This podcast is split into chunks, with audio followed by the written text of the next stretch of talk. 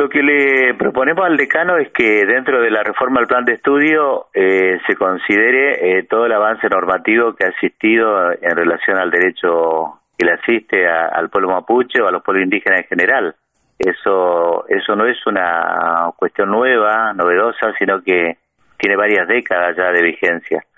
Eh, la reforma constitucional que instaló el derecho indígena con mucha fuerza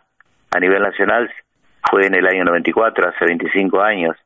En el año 89, hace 30 años, se aprobó el convenio 169, que tiene vigencia desde el año 2000 aquí en el país.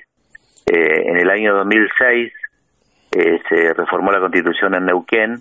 que también instaló con mayor fuerza que la constitución nacional eh, los derechos del pueblo mapuche. Por lo tanto, toda esa realidad jurídica se tiene que traducir en los planes de estudio para que los profesionales que surjan de la facultad eh, sepan que están conviviendo con un pueblo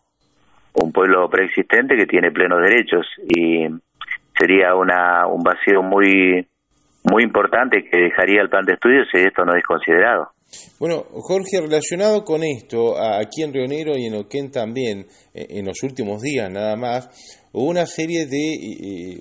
eh,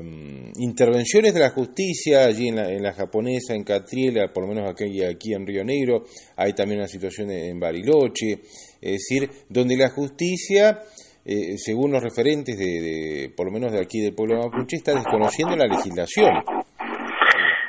Que esa es la gran, la enorme paradoja de este momento que vivimos, que el pueblo mapuche tiene una plataforma de derecho impresionante, muy claro, muy sólido, muy fuerte, al mayor rango que podría tener un derecho que a nivel constitucional y a nivel eh, supralegal como es el convenio 169, pero después en la práctica no se aplica. Entonces eso es una enorme contradicción, por no decir ilegalidad, que comete el Estado y cuando digo el Estado me refiero al Poder Ejecutivo, que es el quien eh, alimenta todos los conflictos por violar los derechos,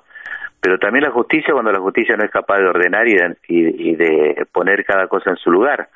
Eh, también lo hace la legislatura cuando aprueba derechos o lo aprueba leyes que contradicen el derecho mapuche. Es decir, hay una falla estructural del Estado en relación a la deuda que tienen con los pueblos indígenas y el pueblo mapuche en particular. Nosotros lo que queremos es que la facultad repare en parte todo ese enorme